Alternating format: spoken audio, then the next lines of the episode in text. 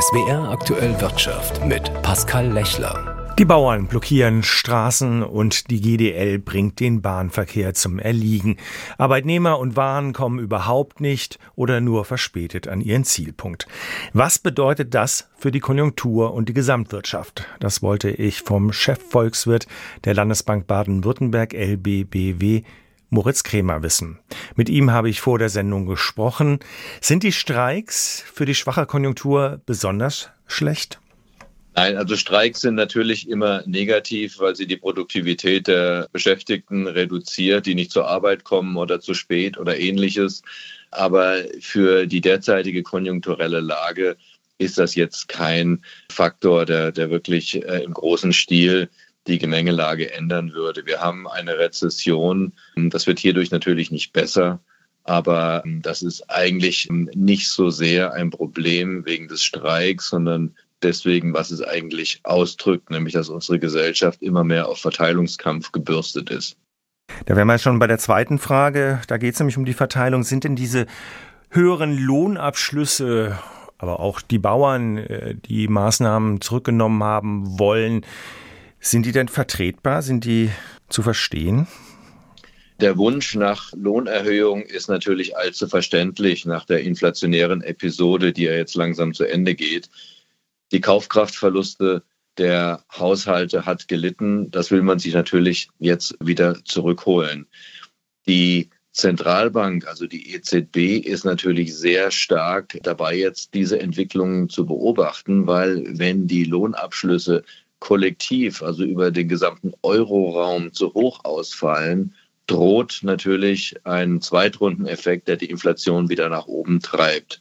Und ähm, das ist eigentlich so die makroökonomische Gefahr, dass die Inflation nicht weiter zurückgehen kann, dass die Zinsen länger hoch bleiben und sich die Rezession dadurch verfestigt. Wie ist das mit Streiks? Bei Frankreich weiß man ja, die streiken ständig und dann alle Berufsgruppen sozusagen. Aber leidet jetzt der Ruf Deutschlands als Investitionsstandort? Wir haben in Deutschland im Vergleich zu anderen Nationen einen ziemlich ausgeprägten Tariffrieden. Es gibt äh, Streiktage, aber die sind vergleichsweise gering, wenn wir das äh, anschauen, wie es anderswo abläuft. Also das ist immer noch ein Standortvorteil für Deutschland dass die Tarifparteien gut miteinander umgehen und, und, und verantwortlich. Ich sehe aber durchaus einen Trend hin zu mehr Verteilungskampf und ähm, das hat natürlich mit der Inflation wieder was zu tun. Und ähm, hier müssen wir wirklich darauf achten, dass das, was uns stark gemacht hat, nämlich das kooperative Verhalten zwischen den Tarifparteien, aber auch zwischen den Parteien per se im politischen Raum, dass uns das nicht entgleitet. Ansonsten wäre das tatsächlich ein weiteres Negativum für unseren Standort in Deutschland. Dazu sollte es nicht kommen müssen. Aber besteht nicht die Gefahr, dass es entgleitet, wenn man sich diese Kompromisslosigkeit anschaut, mit der Herr Wieselski von der Bahn auftritt, der ja will, dass seine Forderung zu 100 Prozent erfüllt wird? Ja, das ist äh, die Situation, dass wir hier eine Berufsgruppe haben mit relativ wenigen Beschäftigten, aber einer sehr großen Macht, Unbill zu erzeugen, äh, indem nämlich der Verkehr lahmgelegt wird, im wahrsten Sinne des Wortes. Damit ist in der Vergangenheit eigentlich jahrzehntelang relativ verantwortungsvoll umgegangen worden. Mir scheint, dass die Bereitschaft äh, gestiegen ist, die Streikaktivitäten auszudehnen und auch schneller auszurufen. Das hat sicher auch was damit zu tun, dass der Arbeitsmarkt zurzeit äh, sehr auf Seiten der Arbeitnehmerinnen und Arbeitnehmer ist. Wir haben äh, fast Vollbeschäftigung trotz Rezession. Das heißt, die Marktmacht der Arbeitnehmer ist stärker und somit auch die Versuchung der Arbeitnehmervertreter, sich über Streiks die Wünsche erfüllt zu bekommen. Der Chefvolkswirt der Landesbank Baden-Württemberg LBBW, Moritz Krämer, zu der Frage, wie sehr schaden die Streiks der Konjunktur. Schlimmer geht es immer, heißt es im Volksmund. Wer dachte, eigentlich kann die Stimmung am Bau nicht noch schlechter werden, lag falsch. Nach einer Erhebung des Münchner IFO-Instituts ist die Stimmung unter den deutschen Wohnungsbauunternehmen so pessimistisch wie noch nie seit 1991. Andreas Metzger ist Geschäftsführer Marketing und Vertrieb Deutschland bei der Firma Protector im badischen Gaggenau. Mit ihm habe ich vor der Sendung gesprochen und ich wollte von ihm wissen, wie die Stimmung in seinem Unternehmen ist. Eine sehr ungünstige Gemengelage aus schnell steigenden Zinsen, vielen Bauvorschriften, steigenden Preisen in der Gesamtkette Bau sowie die Inflation führen dazu, dass unsere Branche sich in diesem Stimmungstief befindet. Der Rückgang des Auftragsbestandes ist wirklich dramatisch. Als mittelständisches Unternehmen müssen wir bei Protector auch in turbulenten Zeiten mit schwierigen Rahmenbedingungen umgehen können. Wir wissen, dass wir sehr gut aufgestellt sind und uns auf unsere Mitarbeiter verlassen können, sodass wir insgesamt eine positive Aufbruchstimmung für 2024 Sie haben es schon angedeutet. Was sind die Gründe für die schlechte Stimmung? In erster Linie hängt die schlechte Stimmung von der Entwicklung der Immobilienbranche ab. Erst wenn die Immobilienbranche wieder auflebt, wird es auch der Baubranche wieder besser gehen. Also steigende Zinsen und gestiegene Baukosten führen zu mehr Projektprüfungen, Verzögerungen und Stornierungen, was den Neubau betrifft. Zu glauben, dass jetzt Sanierungen das weggebrochene Umsatzvolumen im Neubau auffangen, ist falsch.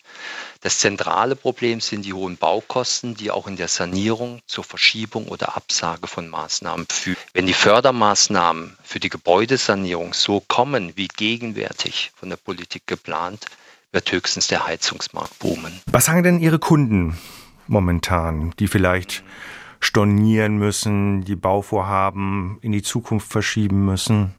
Also seit Monaten besteht ein einheitliches Bild in unserer Branche zu der aktuellen Situation.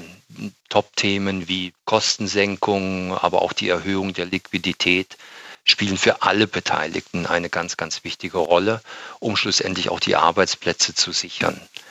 Wesentlich für Protektor und somit eben auch für alle Unternehmen in der Branche ist, dass sich auch in solch einer Marktsituation für die gerade entscheidungsschnellen und veränderungsbereiten Unternehmen große Chancen ergeben. Die geschwächte Marktsituation bietet für Protektor und für alle Beteiligten die Möglichkeit, Prozesse und Strukturen zu verbessern und sich auf verschiedenste Wachstumsszenarien nach der Normalisierung des Marktes in 2025 auch vorzubereiten.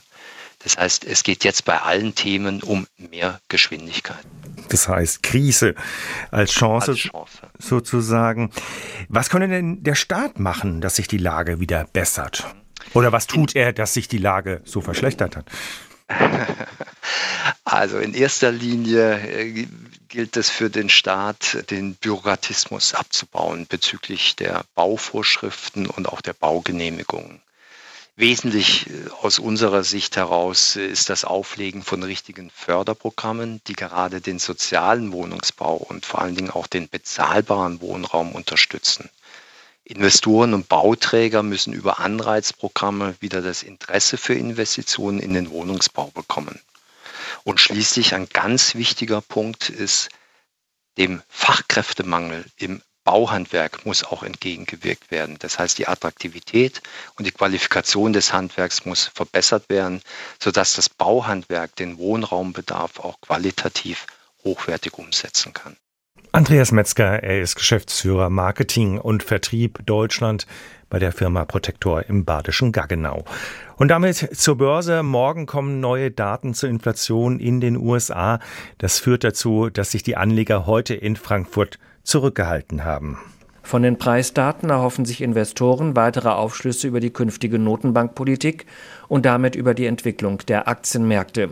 Bei sehr trägem und lustlosem Handel trat der deutsche Aktienindex auf der Stelle, notierte mal leicht im Plus, mal im Minus und schloss dann bei 16.689 Punkten, rund ein Punkt mehr als gestern.